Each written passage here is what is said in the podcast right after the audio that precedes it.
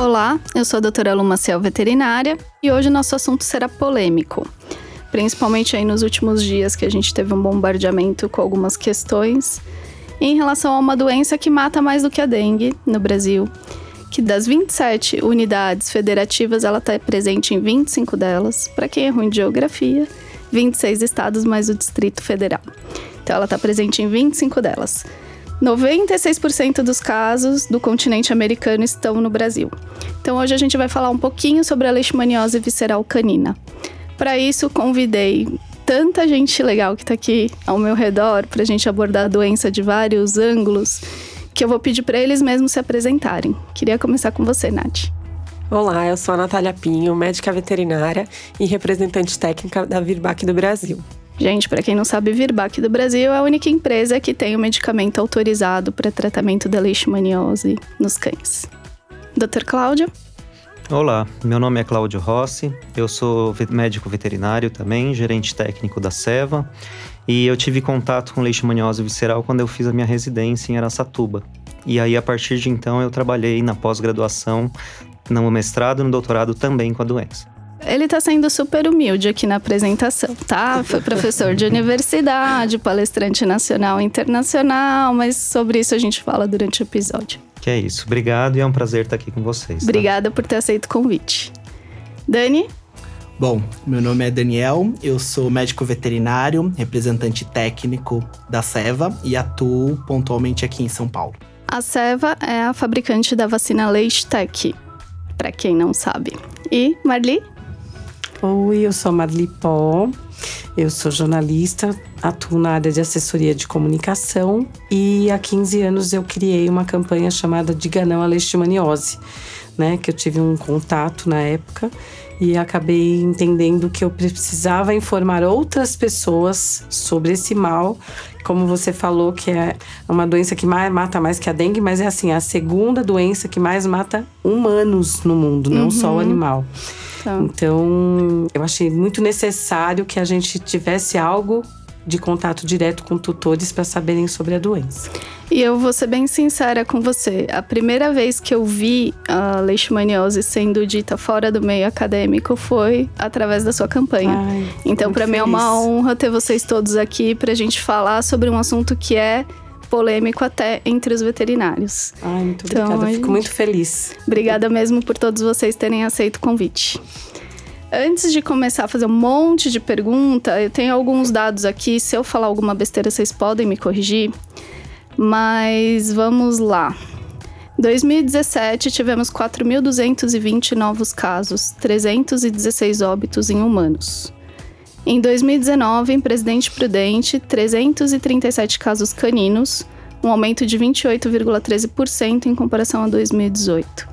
Santos, em 2019, 63 casos de animais positivos, 37 óbitos. A prefeitura, inclusive, comprou e distribuiu vacina para a população.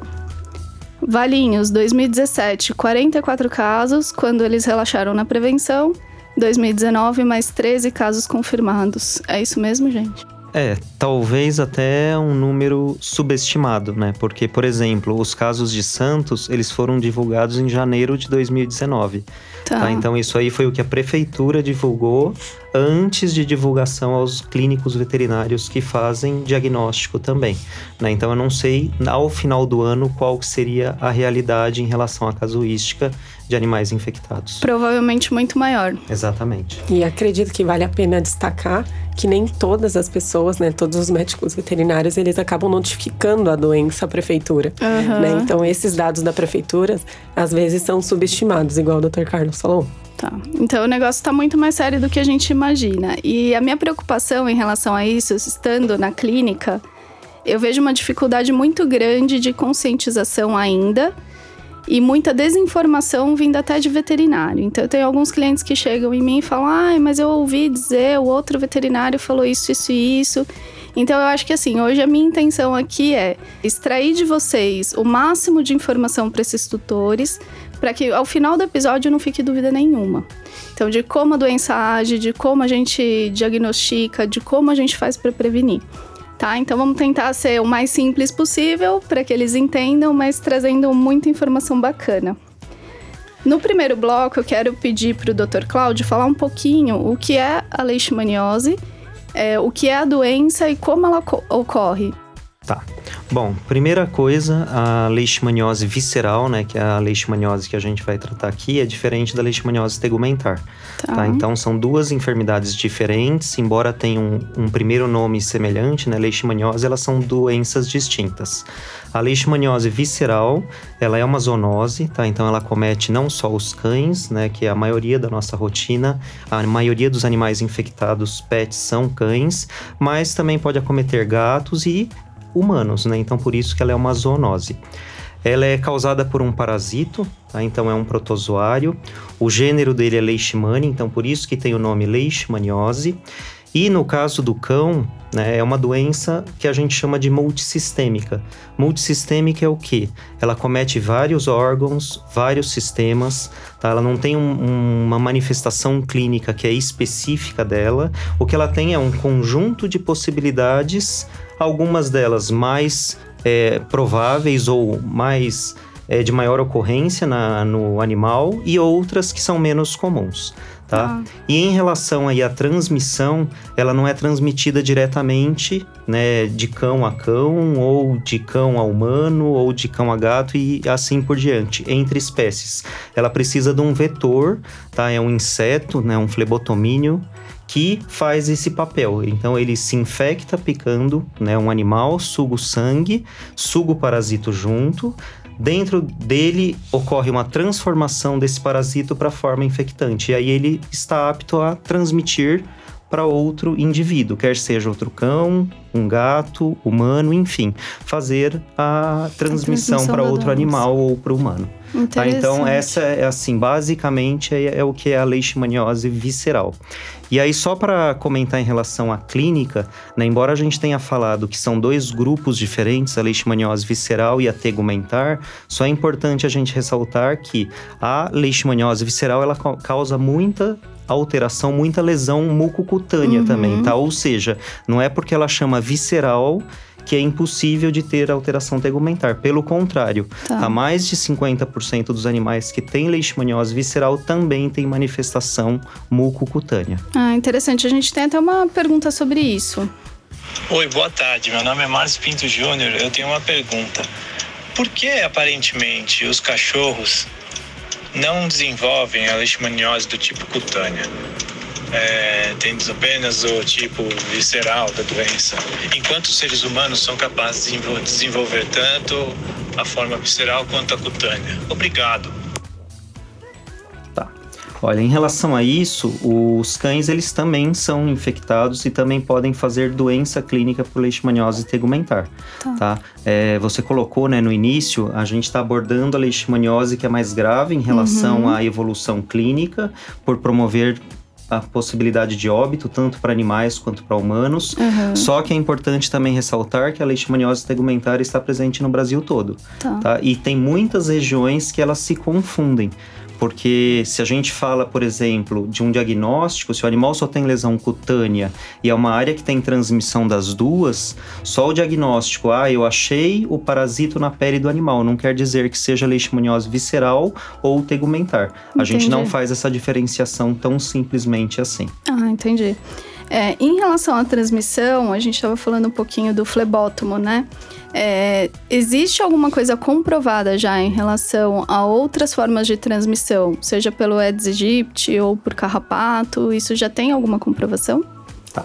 Olha, epidemiologicamente, né, se a gente for falar de a ah, casuística da doença nas regiões, né, o mosquito, né, esse mosquito palha, que ele é popularmente conhecido, uhum. é a forma de transmissão que é reconhecida como importante na epidemiologia da doença. Tá. tá. Agora, tem outras formas? Até tem.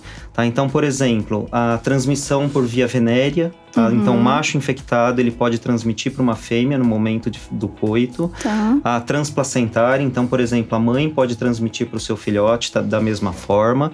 Então, isso já denota para nós que, ó, tanto machos quanto fêmeas infectadas elas não devem reproduzir, uhum. porque tem risco de transmissão.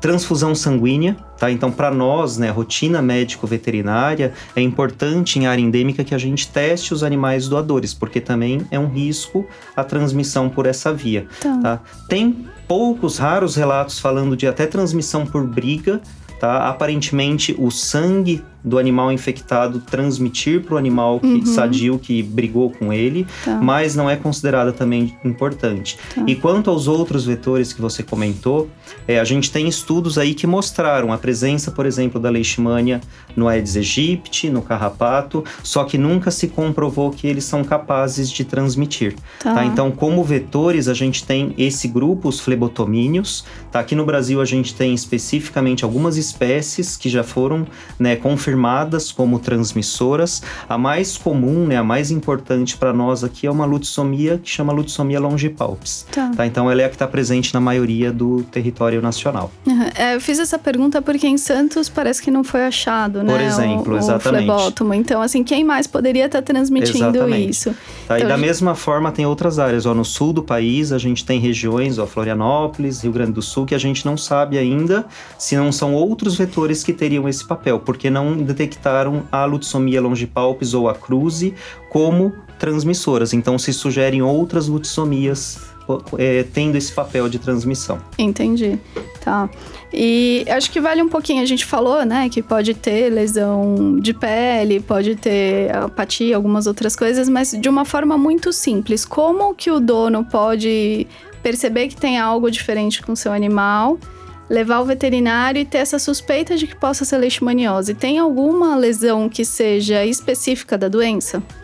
Olha, falar assim, uma lesão específica, aquilo ali é leishmaniose. A gente não tem nenhuma até uhum. hoje que seja específica. Tá. O que a gente tem são mais comuns, alterações mais comuns. Então, uma delas, por exemplo, é o crescimento excessivo das unhas. Tá. Tá? Então, a onicogrifose, né, tecnicamente, esse crescimento excessivo das unhas é uma característica importante é. para animais infectados pela doença, uhum. tá? Outras possibilidades, sim, tá? O animal pode ter, por exemplo, formação de úlcera, então às vezes ele tem aquela lesão que não cicatriza, tem descamação pelo corpo, tá? Às vezes essas lesões elas estão presentes nas extremidades, no focinho ou pode ter uma generalização, tá? Então são alterações clínicas cutâneas mais comuns. Tá. Claro, a gente não pode menosprezar nada, não. né? Não. E, e assim, claro que tem ainda as alterações sistêmicas. Né? Então, é, como né, sinal, o que, que, pode sugerir leishmaniose se a gente pensa numa doença sistêmica? Uhum. Então, o animal pode ter um emagrecimento, né? então ele vai perdendo peso ao longo do tempo, fica apático, ele pode ter aumento de volume dos gânglios, né, dos linfonodos dele, uhum. tá? Então, é outro sinal que é importante para a doença. E, claro, que a partir daí ele pode ter alterações secundárias ou outras doenças concomitantes. E aí você vai ter o agravamento desse quadro. É, então são, são sinais e sintomas muito inespecíficos, Totalmente. né? Totalmente. Então, o diagnóstico acho que muitas vezes fica até Confuso. dificultado nesse sentido, porque, é, por exemplo, a gente pega regiões que são endêmicas, o pessoal já bate o olho e fala, vamos testar. Né? Agora, se a gente pega em outras regiões em que a doença está chegando, muitas vezes o veterinário tarda a diagnosticar. E como que é feito esse diagnóstico? Ok. O... Não, acho que eu só queria um alerta, né? É. 60% dos casos são assintomáticos. Tá. Né? Então a gente tá falando de sintoma, mas a gente precisa ficar atento a isso também. Né? Porque durante esse tempo que ele não manifestou sintoma, ele continua podendo transmitir através Sim. da picada do mosquito. Falando de uma maneira mais simples. Ele tem lá o parasitinha, o mosquito pode picar e ele transmitir sem o dono saber que o animal tem leishmaniose. É, e até quanto a isso, complementando, acho que é importante essa informação, porque muitas vezes o que acontece, né, o tutor, o proprietário acha que ah, o animal está infectado, ele tem doença clínica. Uhum. Não, pelo contrário, grande parte da, dos animais infectados no ambiente, eles não manifestam doença. Tá? tá? Claro que isso tem muita relação com o tipo de resposta, o que, que o meu sistema imune responde contra esse agente. Tá. Isso quer dizer o quê? Que os animais que têm doença clínica, eles têm uma resposta que seria não protetora. Né? Eles desenvolvem muito anticorpo e por isso que eles fazem essas alterações na maioria dos casos. Uhum. O outro lado, O outro lado, né, os assintomáticos, eles geralmente têm uma resposta que é mais protetora, tá? Que é uma resposta que a gente chama de celular. Tá. tá? E isso faz com que eles ficam, às vezes, anos eles podem até morrer por outro problema, só que eles eram infectados com o parasito. Tá. E claro, como você comentou, eles são fonte de infecção para o vetor. Tá? Então eles fazem esse papel né, de transmitir ao vetor e fazer parte do ciclo de doença. Tá. Isso é um risco gigantesco para o humano, né?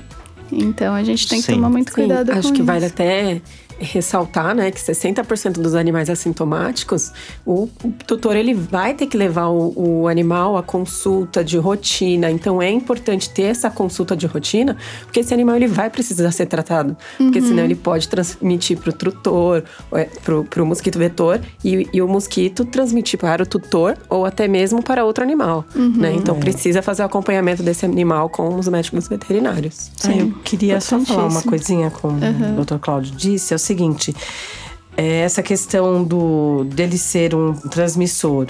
E aí é o mosquito que vai picá-lo. Então tem que deixar claro aqui, né, para o tutor que está ouvindo, uhum. que o mosquito é o flebotominium. Não uhum. é um pernilongo que vai picar o seu animal e que vai transmitir para você ou para outro cão. Então a gente tem que deixar claro isso, porque no início as pessoas não entendem, que foi como no meu caso. falei, nossa, se ele lamber, eu tinha um bebê na época, uhum. vai transmitir? Não, entendeu? As pessoas não conseguem discernir, né? Uhum. Desenhar isso. Então a gente tem que deixar claro para quem estiver ouvindo que é o flebotomínio que transmite através da picada, uhum. né? Não é nenhum outro inseto, como o Dr. Cláudio falou do carrapato e de outro do Aedes, né? Então a gente tem que deixar claro isso, né? Uhum. Para que as pessoas entendam que tem que ter o, o flebotomínio mesmo. É, E levanta para nós, né, Marli, outra importância em relação a isso, né? O fato de que eu preciso prevenir. Né? Se eu sou um animal que posso me infectar uhum. e tem o risco de transmitir, obviamente que esse animal ele tem que ter um método de controle. Sim, Como que a gente faz essa prevenção? Tá? Evitando que o inseto pique né? ele ou é. estimulando a resposta imune. Então, uhum. só para mostrar que muitas vezes, né, o papel do tutor que tem um cão não infectado, ele pode ser tão importante naquele local quanto do tutor que tem um animal positivo. Exatamente. Sim, não, é importantíssimo. Eu acho que boa parte do nosso episódio aqui vai ser focada em prevenção, Sim. porque eu acredito que esse seja o caminho, né? Sim. Então, a gente só está tentando mapear mapear aqui, dar um resuminho do que uhum. é a doença, como transmite, para a gente entender como prevenir, né? E eu queria saber também, então, em relação ao diagnóstico, uma vez que esses sintomas são tão inespecíficos, como é feito hoje o diagnóstico para leishmaniose? Olha, primeiro ponto, né? Se eu moro, se eu vivo numa área que é endêmica, que tem transmissão de doença, claro que qualquer animal eu primeiro vou falar dos com sintoma clínico. Uhum. Qualquer animal com sintoma clínico, um dos diferenciais é leishmaniose. Tá. Se eu vivo numa área que não tem transmissão, pelo menos não se conhece, é importante a gente saber o histórico daquele animal. Tá. Né? Então ele pode ter nascido numa área endêmica, ele pode frequentar ou ter morado numa área endêmica. Uhum. Como a gente falou, tem animais que ficam anos portadores assintomáticos. Então isso também faz parte do histórico porque pode ser que seja uma suspeita clínica para aquele animal. Tá. Agora, em relação especificamente ao diagnóstico, então, primeiro, sintomas clínicos, né? Então, quanto mais sintomas desses que a gente falou em conjunto, claro que a desconfiança é maior. E a gente tem os métodos complementares, né? Quais seriam os mais úteis para nós, né, ou os mais fáceis de utilização em rotina clínica. Então, um parasitológico, que é a detecção do próprio parasito da leishmania, uhum. quer seja na lesão, quer seja no gânglio, lá no linfonodo que a gente comentou, tá. enfim, fazer a detecção do parasito.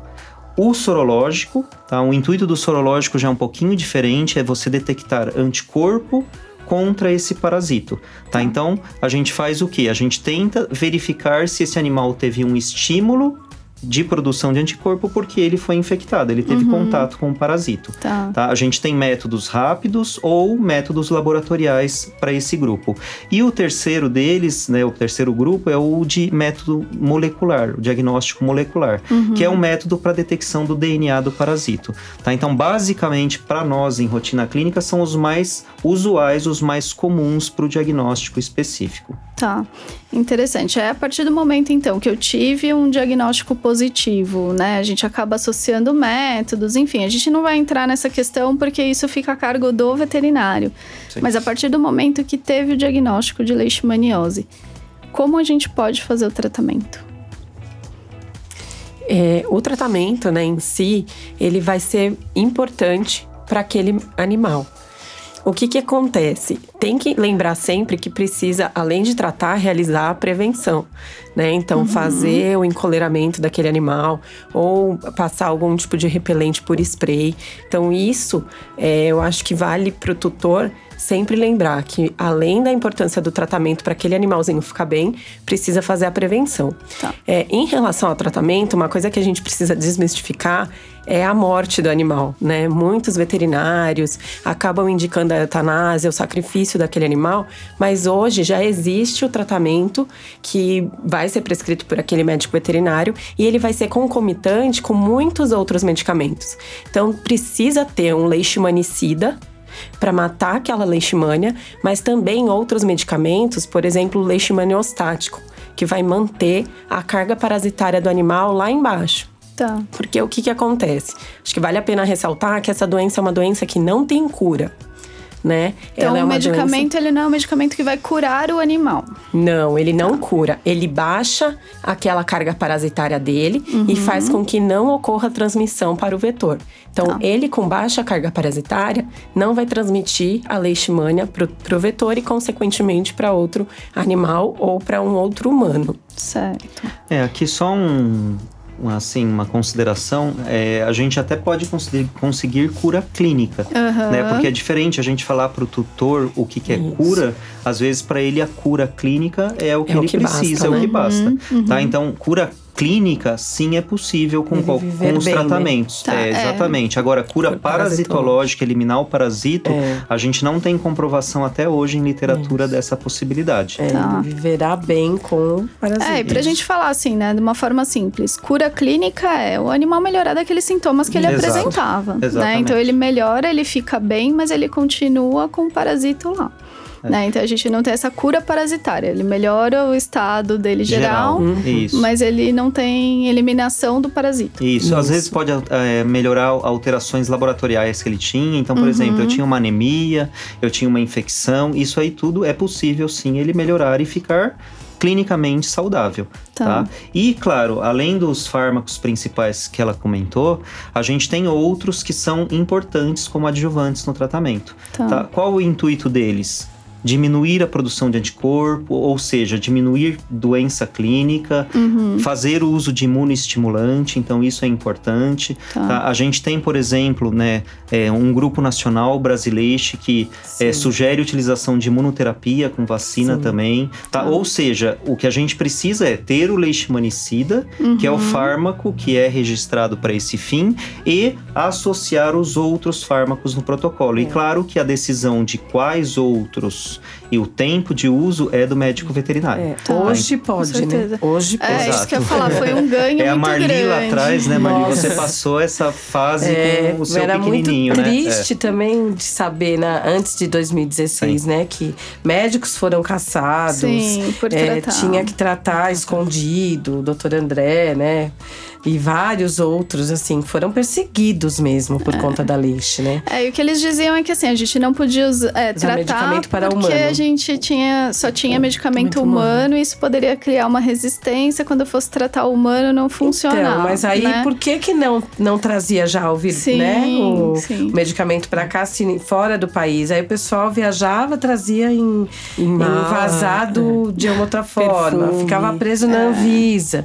Nossa, foram casos e casos casos que eu fiquei sabendo. Então a gente, graças a Deus, a gente consegue agora fazer isso de forma clara. Não, Quer foi dizer, um ganho gigantesco, né? Tenho esse medicamento e tem outros, como o Dr. Claudio falou, uhum. que tem que ser coadjuvante, Isso. né? Sim, sim, não é uma, um medicamento só. Mas eu queria saber da Natália, né, em relação a esse tratamento com o remédio da tua empresa, o que ele pode ter de efeito colateral e como que a gente acompanha esse animal que está sendo tratado? Esse tratamento ele é feito por um período longo, né? Então ele é feito por 28 dias e assim como o Dr. Carlos citou, essa doença ela tem a, a cura clínica, mas não parasitária. Então a gente precisa sempre acompanhar, é, levar esse animal para o médico veterinário acompanhar o tratamento dele. Nós recomendamos o acompanhamento a cada quatro meses. Tá. O que, que vai acontecer?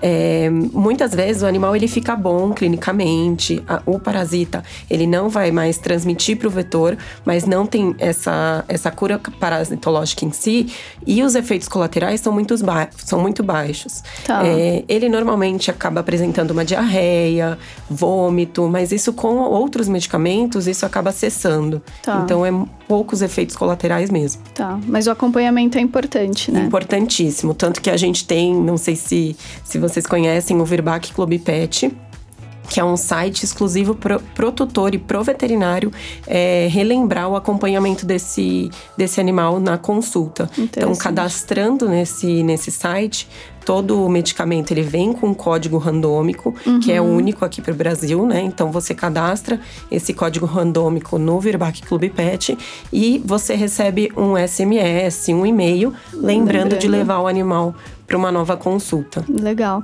Não, acho que foi um ganho gigantesco, né, que a gente teve. Só que assim, o que eu percebo de algumas pessoas é meio que se acomodaram. Ah, não, beleza, agora eu posso tratar né? Deixa pra lá, o tratamento é tranquilo. Uhum. Então, tá bom.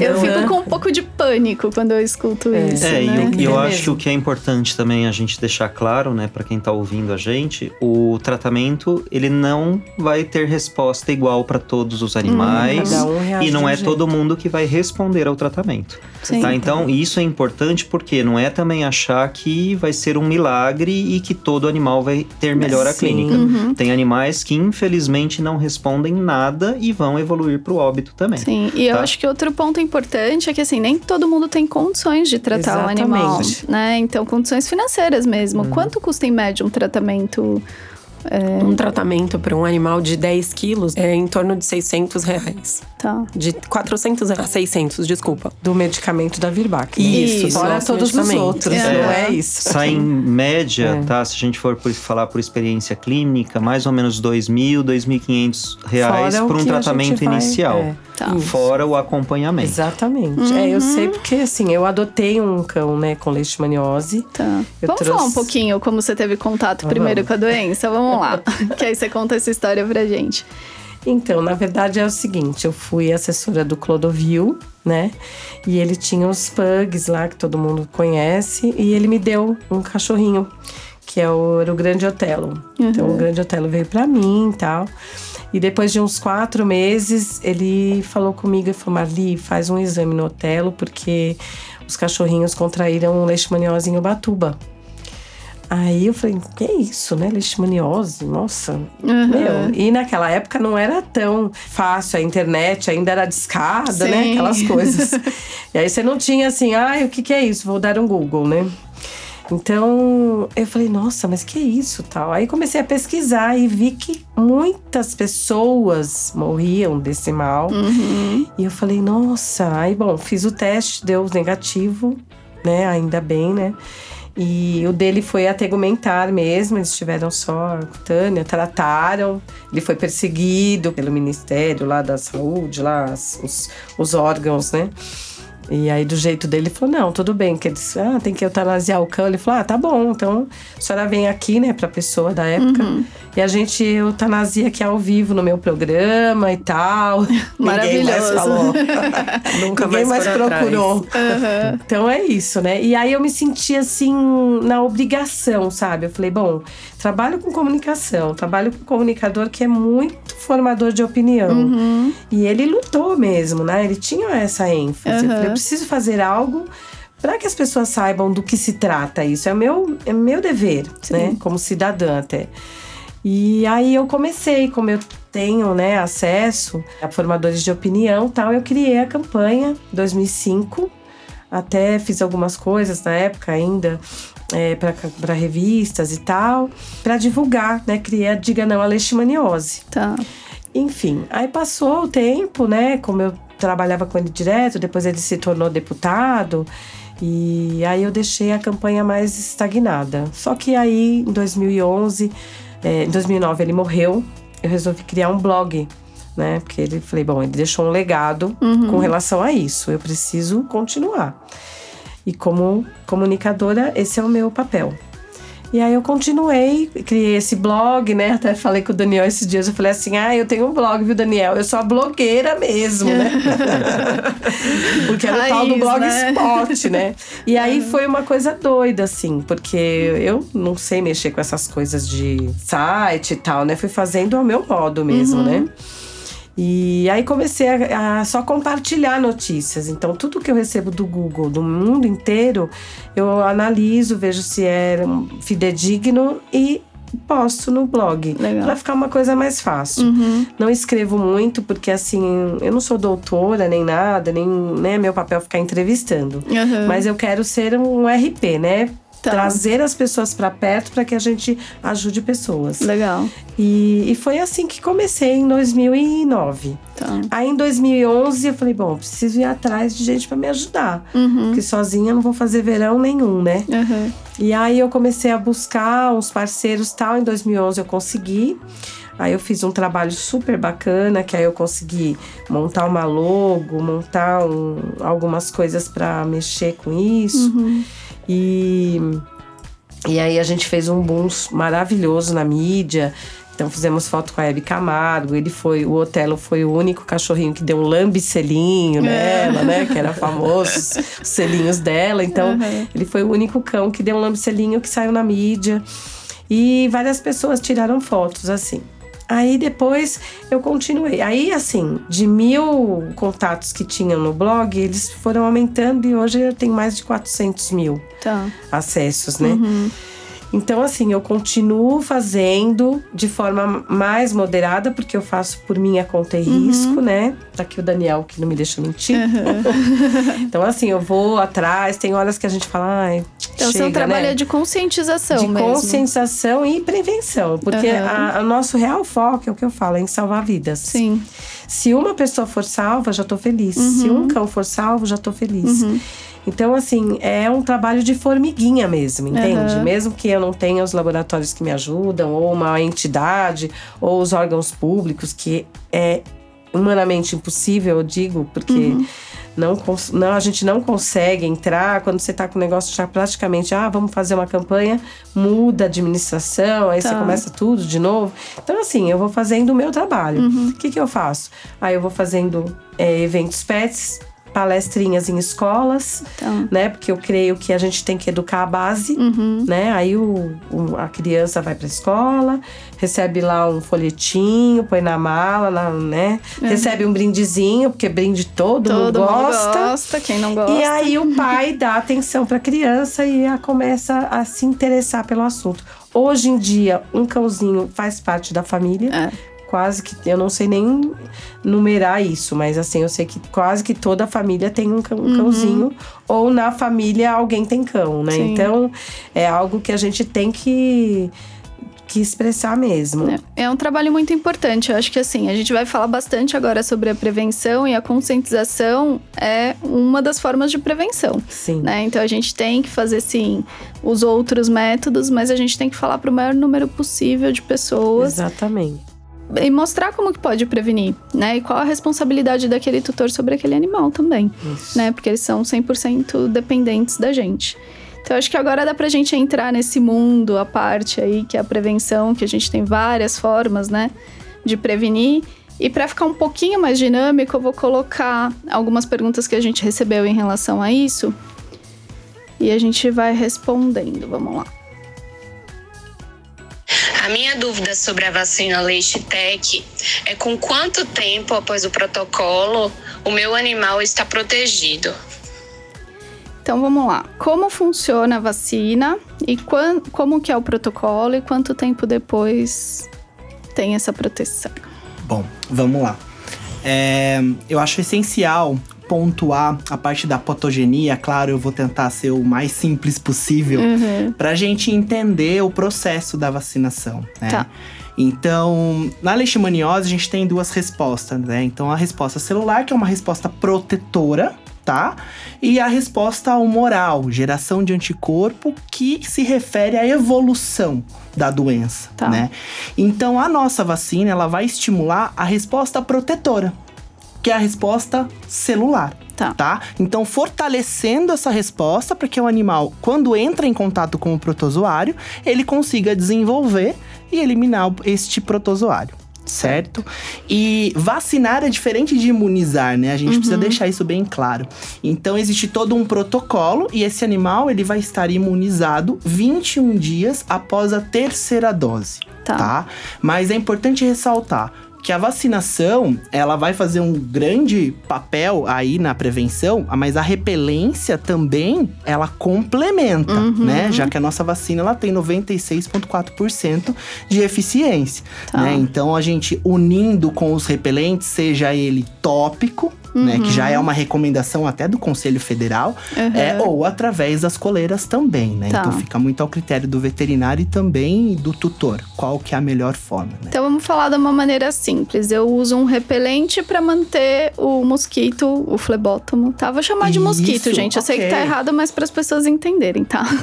Então, para manter o mosquito longe do animal. Mas se essa repelência de alguma forma falhar, isso, ele porque nada é picado, é 100%, né, na nossa vida. É. Então, se ele for picado, a gente já vai ter com a vacina essa prevenção, né? Essa proteção. Uma proteção né? do corpo É uma dele. proteção dupla, que a gente tanto fala, né? A double defense, uhum. né? Meus clientes me perguntam, falam, não, mas eu já uso a coleira, eu já uso o repelente, por que que eu vou vacinar? Eu falo, meu amor, você nunca foi pra praia, 5 horas da tarde, passou um repelente foi picado. né? Então, assim, pode ter falha na, nessa repelência a gente sabe disso. E eu não, eu não confio em um método só para nada. Né? Eu acho que se a gente tem como prevenir de outras formas e que não são prejudiciais, a gente não está falando que ah, associando as duas coisas sobrecarrega. Não, não tem nada disso. Né? Mas é a forma da gente prevenir mesmo. É, e principalmente porque é uma doença para o resto da vida, em princípio, né? Então é melhor você ter duas formas para tentar impedir que esse animal se infecte ou desenvolva a doença do que correr um risco, Sim. né? E aí só para complementar o que o Daniel colocou, né, em relação à resposta celular, por que que a, o estímulo é de resposta celular? Porque o parasita ele fica dentro de uma célula do organismo do indivíduo infectado, tá. tá? Então é diferente quando a gente fala de vacinas em geral, a maioria das vacinas que a gente tem, quer seja em rotina clínica para médico veterinário, quer seja para o humano, elas estimulam o que a gente chama de anticorpo, que é o que ele comentou de resposta humoral. Uhum. Tá? Para a maioria das doenças, o, o, anticorpo ele é interessante, por quê? Porque é ele que combate o agente. Tá. Na leishmaniose, não. Tá? Uhum. Então, por isso que o estímulo é diferente, por isso que o tipo de vacina é diferente e por isso que a resposta é diferente também. Tá. tá. Eu acho que depois você comentou que tem outras perguntas relacionadas tem, a isso, né? Tem. Então a gente vai deixar para complementar depois. Agora é só para colocar em relação a tipo de resposta. Por que, que tem que ser celular? É verdade que a vacina Listec, em vez de prevenir a doença, ela, ela retarda sintoma? Tá. Então, aí, ó, é justamente relacionado a isso. Tá? Então, por exemplo, se eu, eu vou falar de doenças que acho que são comuns, né, que as pessoas entendam mais facilmente. Então, por exemplo, se a gente fala de sinomose no caso do cão, que é uma doença que é comum para uhum. nós em rotina clínica e que infelizmente leva muitos animais a óbito, tá? É, a vacina da sinomose ela induz produção de anticorpo. Tá. Ela impede infecção? Não. Não. Tá? Nenhuma das vacinas impede infecção. Uhum. A única diferença é que o anticorpo está ali presente, o antígeno, o vírus, no caso da sinomose, ele entra em contato com o animal, você tem já o anticorpo ali presente. Tá. No caso da leishmaniose, o que, que acontece?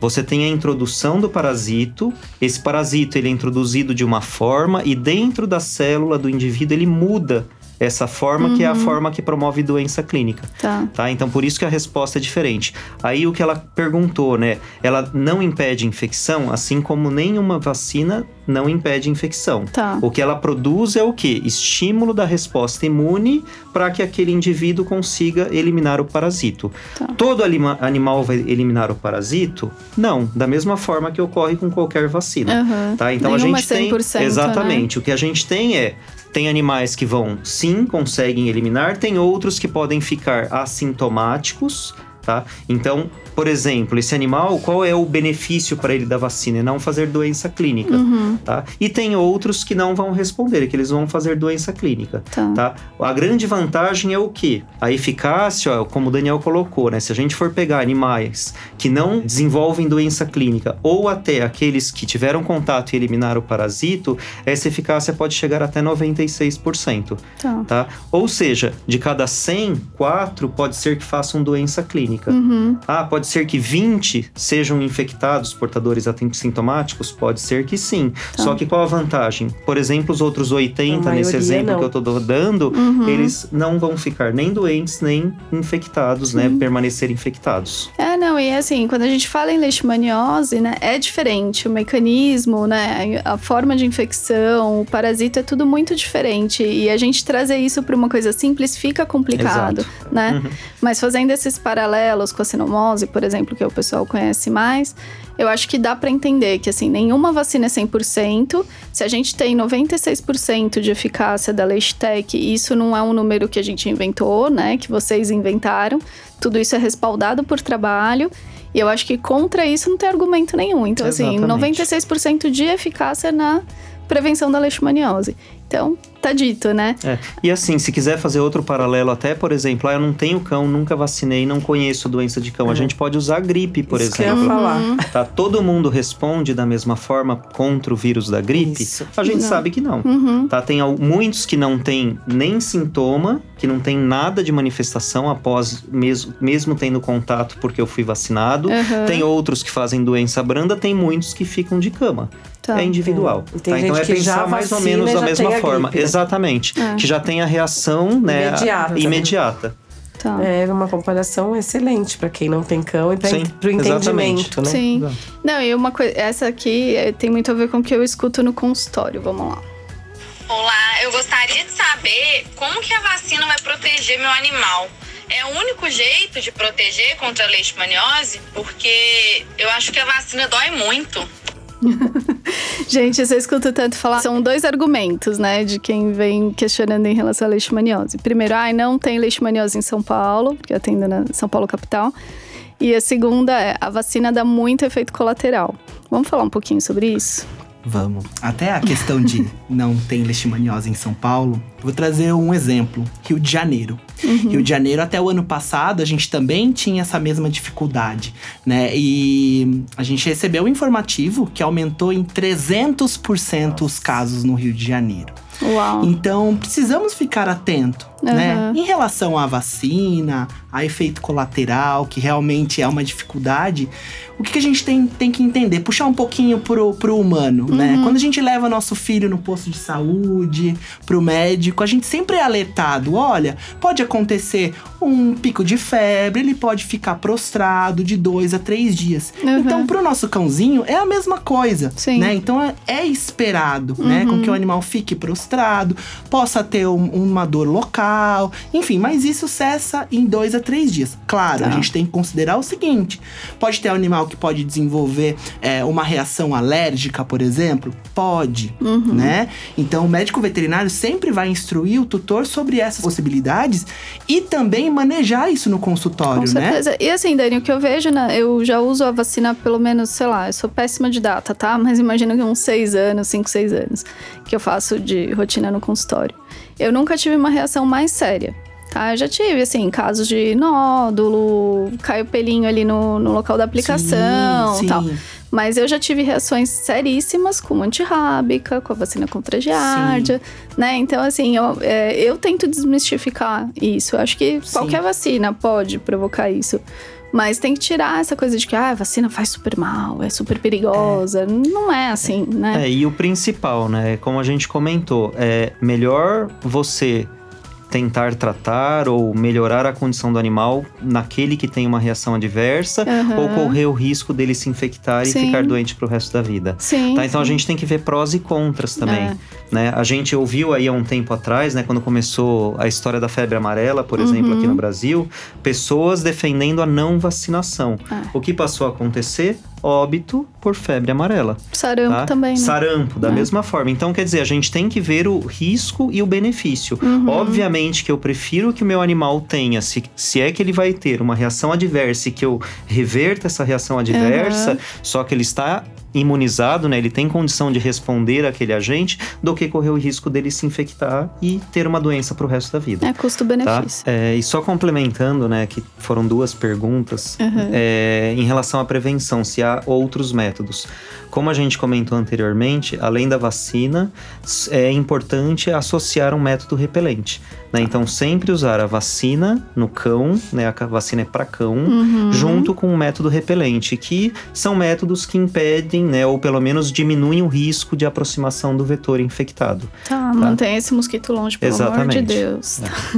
Vamos dar um resuminho, então, de como é feito o protocolo de, de vacina, Dani? Vamos lá. Então, é necessário um teste diagnóstico antes de iniciar o protocolo, né? Tá. Então, esse animal ele vai se apresentar negativo, mas precisamos sempre lembrar, né? A janela imunológica da doença, que Uhum. vai de meses a anos. O que é isso? Então, o animal, ele não se mostra positivo no teste, é um falso negativo, Tá. tá? Isso o veterinário tem toda a capacidade do entendimento, ele vai explicar. Uhum. Então, é importante a gente deixar muito bem claro isso. Então, Tá. às vezes não quer dizer que um animal naquele teste negativo, ele é um real negativo Entendi. tá? Tá.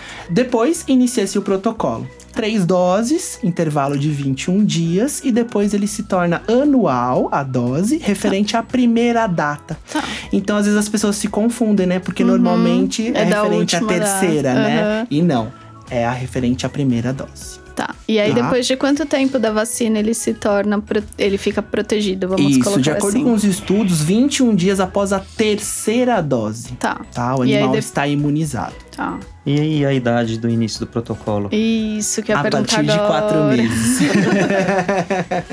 a partir de quatro meses, porque a gente pode ter interferência aí do anticorpo materno, né? Tá. Então, ah, termina o protocolo vacinal, inicia-se o protocolo Daquele de basicão leite. de V8, V10, Isso. antirrábica e tal. E Isso. inicio da, da leishmaniose fazendo o teste antes. E muitos ouvintes podem estar se questionando, né? E até os quatro meses, o que, que eu vou fazer? Aham, né? como vai Usa proteger? os repelentes, né? A gente tem um repelente tópico, que é o Uhum. Vectra 3D, que pode ser utilizado a partir de 49 dias ou Tá. um quilo e meio. Então você já consegue proteger seu animal até os quatro meses depois e continua com o processo de repelência e a vacinação também. E Interessante. depois anualmente, né? Anualmente. Isso, baseado sempre na data da primeira dose. É, só pra comentar, né? Isso tudo pro cão. Uhum. Pro gato, a gente só tem uma opção de coleira. Tá. tá? Então a gente não tem, não tem estudos com ela aqui no Brasil, Uhum. mas a gente só tem uma opção de coleira. A gente não pode usar vacina, a gente não pode usar as outras pipetas Repelente, não? que tem no mercado. Isso é importante a gente falar, porque a gente falou aqui cão, cão, cão, É. cão, né? Porque a gente falou sobre a leishmaniose visceral canina, mas o gato também pode ter leishmaniose e a única forma de protegê-lo hoje é com a coleira. É. Isso. E é uma única, né? Que tem. Uhum. Isso. É, Marli, eu acho que agora pra gente finalizar, eu só queria saber de você o que mudou de quando você começou essa conscientização com a leishmaniose, como você vê o cenário hoje e as dificuldades que você ainda encontra. Então, o que mudou é que a gente teve um avanço na questão do tratamento. Aham. Mas eu vejo muitas dificuldades ainda na interação com as pessoas, nos apoios até, né? Porque eu não, eu, como eu falei, eu não faço sozinha. Tá. Então a gente não tem muito, muita ajuda nessa questão. E eu tô assustada com o número de casos, principalmente em humanos. Uhum. Ou seja, se os números estão aumentando, não estamos fazendo nada corretamente na questão da prevenção, né? Tá. Porque a campanha de ganão leishmaniose, ela vem antes do tratamento, ela vem para prevenir, Uhum. conscientizar e prevenir, Tá. né? Então é o que eu falei, trabalho de formiguinha, promovendo eventos, né, com os laboratórios, com pessoas, com palestrantes, tal, para que as pessoas entendam que é o que a gente está fazendo aqui, Uhum. mas num âmbito maior. Tá. Então, assim, em 15 anos de campanha, o que eu vejo que hoje a gente tem muito mais recursos para informar pessoas, né, que são as mídias Uhum. Outros sociais. aham. E se a gente não se unir, nada vai fluir. Né? A gente precisa pegar o veterinário, ó, Uhum. vamos, vamos se unir com a campanha, o laboratório e tal, vamos. Porque é o que eu Pra sempre ganhar peso mesmo, Exatamente. Porque o que, que eu vejo? Assim, a campanha, ela já é uma campanha de referências, uhum. como você falou. Eu soube fora de, do meio veterinário na sua campanha. Uhum. Então, isso me motiva a continuar, entendeu? Porque eu vejo que ela tem resultado eficaz, tá. né? Então, assim, se um laboratório ou um, uma, um, órgão público ou, sei lá, quem quiser ajudar em salvar vidas, uhum. quiser ajudar a campanha nessa questão, é, na parte de comunicação, uhum. né? Porque o que a gente precisa é fomentar isso, Sim. sabe? Aumentar quanto mais, né? Uhum. Pra gente poder atingir o máximo de pessoas, né? Uhum. Principalmente numa área mais periférica, que o uhum. entendimento é menor que teve aquele caso no Guarujá que a gente ficou sabendo de coisas absurdas que aconteceram. Chegaram a das perseguir os cães. É, das duas crianças. Foram dois irmãos que morreram. Uhum. E o que é que estava acontecendo? As pessoas começaram a matar os cães. Ai, meu pai né? É. Perseguir, matar o cão a paulada. Então isso é uma falta, é uma desinformação, é. né? É uma ignorância no sentido Exatamente. estrito, assim, né? No Aí, sentido chulo, não. Nessa mesma época, isso foi há dois anos atrás, eu acho, uhum. eu tentei fazer alguma coisa lá, entrei em contato com várias pessoas, vários órgãos tal, mas foi em vão, entendeu? Para quê? Para conscientizar as pessoas daquele local que não é isso uhum. que tem que acontecer. Sim. Então é muito difícil nessa questão. Entendi. Né? Mas eu vejo assim que a gente tem condição de fazer, né, de se unir, fazer algo maior, uhum. com uma prospecção maior, para que as pessoas entendam, né, cada um na sua área, uhum. né, tecnicamente, como veterinário, como fabricante de medicamentos, uhum. né, de, de, de meios de prevenção, como Cláudio, né, como professor, doutor, enfim, conhecedor técnico mesmo da, da causa, de, uhum. da raiz de tudo, para que a gente consiga efetivamente fazer algo, entende? Porque às vezes eu vou fazer os eventos, ah, você é veterinária? Não, uhum. eu não sou, tô quase, vou me formar ainda. Porque a gente acaba falando tanto disso que você acaba entendendo algumas coisas, né? Que é o que movimenta. Mas eu acho que então, foi acho que essa. tem que se unir. É, acho que foi essa a intenção mesmo, é. até de te trazer, porque assim, eu acho que você tem uma importância muito grande dentro disso tudo. É óbvio que assim o repelente, a vacina, Sim. o medicamento tem sua importância, mas esse trabalho de levar, de falar, de levar a informação é, é, tão importante quanto, né? Então eu acho que hoje a gente conseguiu tirar algumas dúvidas aqui, as principais dúvidas, né, e os mitos aí que envolvem tanto a leishmaniose quanto a vacina. Eu queria super agradecer vocês. Quero me colocar à disposição para o que vocês precisarem em relação à divulgação, campanha, o que a gente puder fazer aí para conscientizar. Mas eu quero pedir para quem ouviu a gente até aqui que questionem os veterinários sobre a doença. Exatamente. Independente da região que estejam, tá? Não é porque estão em centros urbanos que ela não existe. Pergunta, pergunta sobre a vacina, pergunta sobre método de prevenção, os repelentes. Questionem. Busquem informação de qualidade, Sim. né? Eu acho que a Maria Com veterinários, ela falou bem né? disso, né? A nossa luta nos é. eventos às vezes é combater a informação errada, uhum. né? E contra fatos não tem argumentos. Exatamente. Então, o que a gente está falando aqui é tudo embasado por artigo científico, Sim. né? por professores que estão estudando há muito tempo. O Cláudio está uhum. aqui, né? Ele trabalha é. há muito tempo com leishmaniose. Então, uhum. busquem informação de qualidade, tá. né? É, tanto informação técnica caso veterinários uhum. estejam ouvindo, quanto sites, né? Por exemplo, a Seva tem um site focado pro proprietário, que é uma ah. linguagem mais simples, né? Legal. né? Que tem todas as informações, porque eu sei que ficou bem pesado, uhum. né? Então, posso passá-lo, o site? Pode, pode. Já vamos despedir aqui. Isso. Então, eu quero te agradecer, claro, Dani. Obrigado. Quero que você coloque também algum canal aí pro pessoal se informar, as redes sociais da empresa, enfim, fica à vontade para divulgar aí o meio. É. As mídias sociais da Seva, tanto no Facebook quanto no Instagram Instagram, né? Arroba Seva Pet Brasil. Seva tá? com então, C.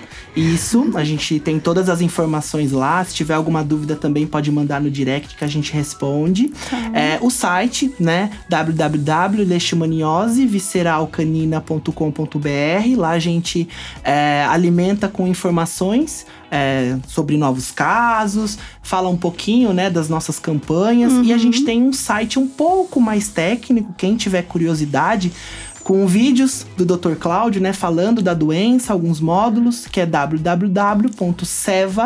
vet.com.br.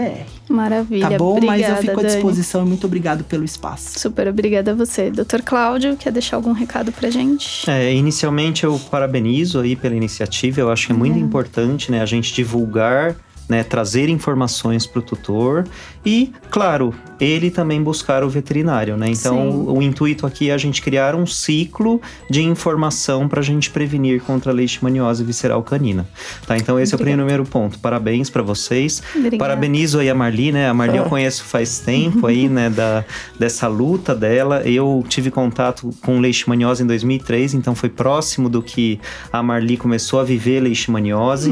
E eu falo, né? Eu só complementaria do que ela falou. É, hoje a gente, ainda bem, né? Eu acho que é uma, é uma coisa que evoluiu muito. A gente tem muito mais ferramentas do que a gente tinha lá atrás. Né? Na, na época, né? Quando ela falou aí do, no início, a gente só tinha uma coleira repelente Aham. e acabou. É, Tá, então disso. hoje a gente tem opções de coleiras, a gente tem opções de pipetas, a gente tem animal que não vai bem com a coleira e vai bem com a pipeta ou vice-versa. Aham. Enfim, a gente tem várias opções. Exatamente. A gente tem vacina disponível, a gente tem tratamento para leishmaniose visceral. Tá? Avançou Isso quer bastante. dizer o quê? Que basta a gente ir atrás da informação e tentar fazer o melhor para o nosso animal. É, e certeza. eu só Então- queria complementar que assim, a gente tem que ir atrás da informação e da informação correta. Correta, com. Cuidado com o que tem visto, com o que tem, né? É. As mídias sociais, elas também proliferam coisas que não são verdadeiras. Todo mundo é Então, formador é- de opinião, né? é, então assim, eu, eu tenho esse cuidado nas mídias da campanha por isso, né? Que tem o diga, é tudo diga não à leishmaniose, blog, o site, tudo.